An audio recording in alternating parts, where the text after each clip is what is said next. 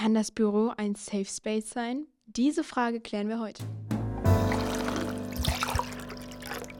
Willkommen zu unserer neuen Folge Darjeeling und Hafermilch. Heute geht es um das Thema Safe Space. Hallo Axel. Hallo Beatrice, was fällt dir denn zum Thema Safe Space ein? Es wird ja eher erstmal als Modewort verwendet, mhm. aber da ich heute die Moderation übernehme, frage ich dich, was verstehst du unter Safe Space? Also wir reden ja über die Arbeitswelt und ich denke jetzt einfach mal an mein Büro. Das ist äh, eine Tür weiter. Wir sitzen ja heute bei dir. Und wenn ich mir mein Büro so vorstelle, dann ist das für mich ein Safe Space, denn ich habe mir das so eingerichtet, wie ich mich selber wohlfühle. Und äh, da kommen auch nur die Leute rein, die ich möchte, die da reinkommen. Also ein, ein sicherer Ort. Bei Safe Space denke ich aber auch an Familie beziehungsweise Menschen, mit denen ich eine Beziehung habe, die familienähnlich ist. Also mhm. Menschen, bei denen ich eben sagen kann, was ich denke, erzählen kann, wie ich mich fühle und mich fallen lassen kann. Das ist eine schöne Defi äh, Definition, genau. Und ähm, meine Definition ist, ist ähnlich. Ich würde auch sagen, äh, sei es Orte, die mich irgendwie berühren, Menschen, die mich berühren, äh, im emotionalen Sinne. Oder ähm, zum Beispiel auch äh, ein Safe Space für mich, mein Auto. Vielleicht auch erstmal äh, komisch, aber auf jeden Fall ja ein Schritt für mich, ein sehr, sehr großer Schritt für mich, äh, was Freiheit betrifft. Und wo ich auch einfach weiß, das ist mein Auto, da kann ich mich reinsetzen und da kommen auch wirklich, wie du auch gesagt hast, nur die Leute rein, wo ich ja mich wohlfühle, die ich mag und ähm, mit denen man einfach eine gute Zeit haben kann. Und du sitzt am Steuer, am Steuer deines Lebens vielleicht auch. ja, eine schöne Metapher. Bezogen auf die Arbeitswelt sind manche Unternehmen ja kein so sicherer Raum. Mm. Also viele Menschen fühlen sich auf der Arbeit unter Druck, haben das Gefühl, manche Angebote, die sie bekommen, nicht ablehnen zu dürfen, weil sie sonst um ihren Job fürchten müssen. Und ich habe auch das Gefühl, dass äh, so unser Thema, also wie kommuniziert die Gen Z mit äh, den anderen Generationen, mh, da auch was mit zu tun hat. Denn ja, also viele Arbeitgeber empfinden ja auch ihr Unternehmen oft nicht mehr so als sicheren Raum, wenn sie mit äh, jüngeren Menschen kommunizieren, weil sie mhm. merken, okay, da gibt es eben unterschiedliche Ansichten, wie Arbeit stattzufinden hat oder wie äh, so ein Unternehmen aufgebaut sein soll. Und umgedreht äh, fühlen sich junge Menschen teilweise auch nicht wohl, weil ihnen eben äh, gesagt wird, okay, wir haben das schon immer so gemacht und deswegen machst du das auch so. Und wenn man es jetzt schaffen würde, eben ein Unternehmen zu einem Safe Space zu machen, einige Unternehmen sind das sicher, aber bestimmt nicht alle, ähm, der, also ein, ein Safe Space, der so sich so sicher anfühlt für alle, dass jeder ehrlich sagt, was er denkt, was er fühlt, was er möchte und man daraus dann auch äh, gemeinschaftlich die richtigen Schlüsse zieht, dann könnte das doch in eine Richtung gehen, wo alle sagen, okay, so definieren wir die Arbeitswelt modern und neu, dass sie für alle passt. Absolut. Und da kommt auch meine Frage. Und zwar, was machst du aktiv, passiv dafür, dass sich Leute einfach bei dir wohlfühlen, dass Mitarbeiter sich bei dir wohlfühlen, dass Kunden bei dir sich bei dir wohlfühlen und ähm, ja, dass du diesen Safe Space kreierst, wie du auch gesagt hast. Was, was machst du dafür? Was könntest du auch empfehlen? Also ich glaube, ich nehme Leute ernst das ist eine wichtige Sache. Und ich entscheide auch, wenn ich Leute treffe, ob ich ihnen vertraue oder ob ich ihnen nicht vertraue. Wenn ich ihnen nicht vertraue, arbeite ich mit ihnen nicht zusammen. Mhm. Wenn ich ihnen aber vertraue, dann bin ich auch bereit, bestimmte Risiken einzugehen. Also das heißt bestimmte Risiken in Bezug auf, wie zeige ich mich auch äh, von dem, was ich mir wünsche, von meinem seelischen Zustand, von dem, was mir wichtig ist. Und das, finde ich, macht auch die Tür auf, dass andere Leute auch zeigen, was ihnen wichtig ist. Und wenn man wirklich weiß, was dem anderen wichtig ist und was einem selbst wichtig ist, findet man in der Regel gemeinschaftlich einen ganz guten Weg. Oder man findet auch gemeinschaftlich die Erkenntnis, okay, es gibt vielleicht keinen gemeinsamen Weg und dann ist es aber auch das Produkt eines, äh, eines, eines Austauschs auf Augenhöhe. Mhm. Und dann können da wiederum auch beide Seiten gut mit leben. Ja. Und hast du irgendwie Tipps und Tricks an, ich würde es mal sagen, an materiellen Gegenständen, die man äh, in sein Büro irgendwie äh, aufnehmen könnte, um einen Safe Space zu kreieren? Also ich habe schon öfters von Unternehmen gehört, die haben, glaube ich, so ein so einen Raum, so einen, so einen Kasten oder so im Büro stehen. Da kann man sich, das ist so Platz für ein, zwei Männchen oder so, da kann man sich reinsetzen. Wenn einmal alles zu viel wird, das ist sozusagen ja, da, da drin kann man dann schreien und weinen und äh, ja. ja. habe ich, hab ich schon mal gesehen, diesen New Work Areas. Ja, äh, ja. Da gibt's dann, da kann man auch zum Telefonieren reingehen oder zum Besprechen. Oder zum Weinen und Schreien. Ja, ähm, äh, da, da, das ist mal wieder typabhängig, ne? Was braucht man? Also du sagst, dein Auto ist dein sicherer Raum. Äh, für mich ist es äh, irgendwie mein Büro, aber auch, auch der Ort, wo ich lebe natürlich. Mhm. Ähm, ich glaube, es hat was damit zu tun, dass man irgendwie was Eigenes hat. Und was Eigenes ist natürlich für die Leute auch wieder individuell. Also äh, das mag ein Kaktus sein, der auf dem Tisch steht, wo man irgendwie weiß, hey, hier bin ich zu Hause. Und für andere ist es wirklich ein eigener Raum, der individuell eingerichtet ist. Mm, aber ich glaube, das Thema Individualität ist da schon auch sehr wichtig, denn ähm, ich fühle mich immer in diesen riesig großen Coworking Space, wo man sich mit seinem Laptop einklingt. Ich bin manchmal in einem Unternehmen, da ist es so. Ähm, das finde ich, äh, gefällt mir nicht, obwohl das sehr hochwertig äh, mit einem tollen Blick über Frankfurt äh, ausgestattet ist. Also es sind, sind, schicke, moderne Büros mit tollen Designermöbeln, die ich auch mag, aber eben unpersönlich. Und bei mir im Raum gibt es zum Beispiel eine Farbe, die ich mir selbst ausgesucht habe, die mhm. ist mir mhm. sehr wichtig. Es sind wenige persönliche Gegenstände drin, aber die, die es da gibt, äh, die gibt es. Zum Beispiel eine Pflanze, die du mir mal, du hast, ein Ableger von Beatrice Pflanze, steht bei mir auf dem Schreibtisch und ich habe sie seit Weihnachten bisher auch schon echt ganz gut durchgebracht, was nicht selbstverständlich ist für Pflanzen. Ähm, bei mir überleben wirklich nur Wüstenblumen. Ähm, also sowas. Ich habe einen hab roten Coca-Cola-Kühlschrank da stehen, weil rot ist meine Farbe und äh, eine Coca-Cola-Dose hat äh, bei meinem ersten Showact eine Rolle gespielt. Da gibt es diese Verbindung. Also so ein paar persönliche Dinge, wo ich einfach weiß, okay, hier bin ich. Und würdest du es auch Unternehmen, also wahrscheinlich kommen äh, jetzt auch viele, die sagen, wir sind aber nicht so ein großes Unternehmen oder wir haben jetzt einfach noch nicht die, die Größe, dass man sagt, jeder Mitarbeiter bekommt seinen eigenen Raum und darf sich den einrichten mit äh, Coca-Cola, Kühlschränken und äh, eigenen Farben. Was würdest du da sagen? Hm, dann gehen wir nochmal eine Ebene weiter. Ein sicherer Raum entsteht ja auch virtuell oder, oder so, so, so in, in Form von, von so einem Spirit, wenn sich zwei oder mehrere Menschen unterhalten. Also mein Wunsch ist es zum Beispiel auch, dass wenn ich mit äh, jemand aus meinem Team am Tisch sitze oder äh, spazieren gehe oder zusammen Auto fahre oder wie auch immer, dann wünsche ich mir schon auch, dass da in dem Gespräch, in dem Austausch auch ein sicherer Raum zwischen mhm. uns entsteht. Und ich glaube, dazu kann man schon auch was tun. Und den ersten Schritt dazu ähm, können natürlich immer beide Seiten machen, klar, aber wenn man, äh, wenn man eine Führungskraft ist oder äh, ein eigenes Unternehmen hat, dann hat man doch in dieser Situation oder in dieser Funktion die größere Möglichkeit, den ersten Schritt zu machen, dazu, dass es eben offen ist.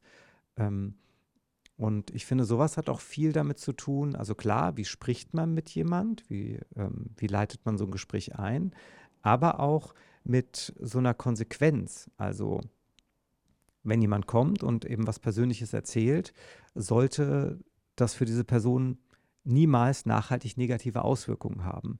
Und wenn das wirklich über Jahre so ist, dann entsteht eben auch ein, ein, so, ein, so ein Safe Space in solchen Gesprächen. Mhm. Und ähm, zum einen ist es eben, also nachhaltig dafür zu sorgen, dass Gespräche eine positive Auswirkung haben, nicht zum Nachteil werden, aber auch dafür zu sorgen, dass äh, man in so einem Gespräch auch mutig ist. Also mutig, eben wirklich das zu sagen, was man auf dem Herzen hat, das zu sagen, was einem wichtig ist und nicht immer so, so rumzulavieren und äh, dem gegenüber einfach nur Interpretationsmöglichkeiten zu liefern. Mm.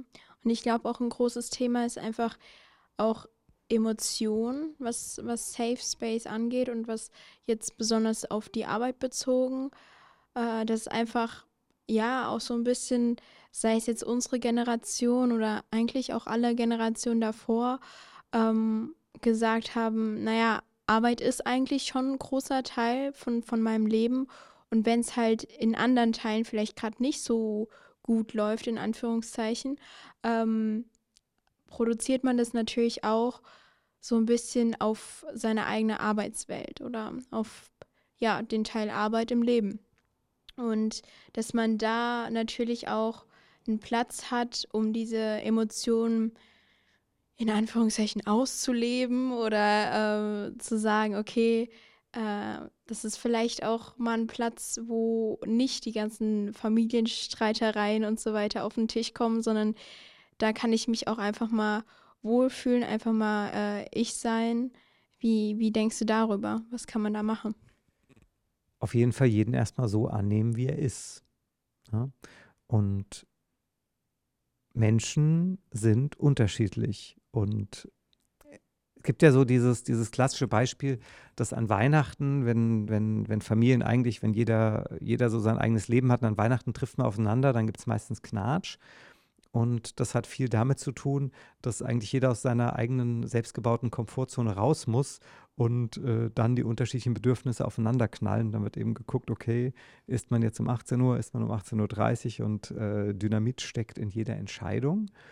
Und ich glaube, dass es äh, durchaus auch äh, eine Frage von Toleranz ist, erstmal in der Arbeitswelt offen zu sein für die Menschen, die man da trifft.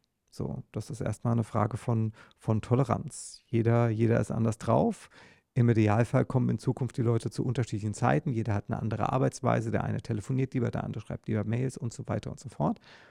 Und ähm, das äh, sollte jeder erstmal so machen dürfen, wie er ist. Und dann kommt natürlich jeder auch mit seinen individuellen Themen. Und ich bin fest davon überzeugt, dass die individuellen Themen, die jeder hat, äh, viel stärker künftig in der Arbeitswelt eine Rolle spielen werden als früher. Mm, und dass ja. diese, diese Standardisierung, also dass man eigentlich nur noch vor einem, vor einem Rechner sitzt und äh, sich durch, äh, durch eine Matrix klickt, ähm, die wird nicht dafür sorgen, dass Menschen zufriedener sind. Das wird irgendwann sowieso eine KI übernehmen. Das heißt, die Aufgaben, die übrig bleiben, sind hoffentlich wieder die, wo man Menschen braucht mit Herz und Verstand. Und das macht eben jeder anders. Also bei uns ist jeder ein Individuum und jeder erledigt seine Arbeit anders. Und auch wenn ich mal die Aufgabe von jemand anderem übernehme, mache ich das äh, mit meinem Style und die Person übernimmt meine Aufgaben äh, in ihrem Style. Und das sollte jeder so tun können. Und ähm, wenn man so zusammenarbeitet, gibt es natürlich auch mal die Frage, und wie geht es dir so? Und ich plädiere dafür, diese Frage auch immer ehrlich zu beantworten und ähm, wünsche mir selbst auch, dass ich dann darauf auch wiederum ein ehrliches Feedback bekomme. Jetzt muss man nicht den ganzen Tag im Büro äh, wie in einer Psychotherapie über die Herausforderungen des Lebens sprechen, das nicht. Aber äh, zu wissen, wo der andere steht, ist ähm, mir persönlich ganz wichtig. Und ich glaube auch, dass ähm, andere Leute spüren, ob man sich dafür interessiert, wo sie gerade stehen im Leben. Und wenn man da einen Tag später oder eine Woche später anknüpfen kann, sorgt das auch für so einen Wohlfühlcharakter an einem, an einem Ort, an dem man halt regelmäßig ist, eben in diesem Fall zum Arbeiten. Mhm. Und ähm, das kommt dann auch Freundschaften auch sehr nah. Ich bin auch fest davon überzeugt, dass die wirkliche Möglichkeit, um Mitarbeiter in einem Unternehmen zu halten, eben so dieser Wohlfühlfaktor ist. Also ich kenne viele, Absolut, äh, die ja. derzeit Angebote bekommen, äh, irgendwo anders zu arbeiten, weil einfach äh, Arbeits-, äh, also Fachkräftemangel. So.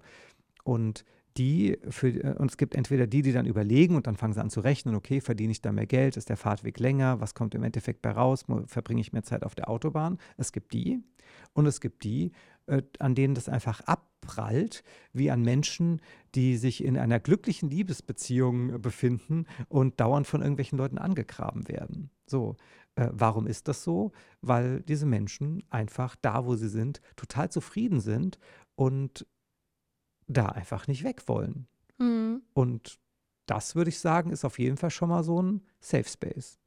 Ja, das würde ich auch sagen. Und zwar auch, dass man ja auch einfach diese, diesen Zusammenhalt vielleicht auch spürt und dass es auch einfach ein, ein, Teil von, von einem Unternehmen ist. Also in den letzten Folgen haben wir ja auch einfach äh, viel darüber gesprochen, wie ja, wie, wie fühlt man sich, wie sind einzelne Teile. Wir haben auch über äh, den Lebenslauf geredet und so weiter und so fort. Und Safe Space ist da äh, genauso ein Teil und diese emotionale Komponente kommt wahrscheinlich in den nächsten Jahren noch mehr, weil ja, einfach Arbeiten ein großer Teil unseres Lebens ist, den, den man nicht damit verschwenden möchte, unglücklich zu sein.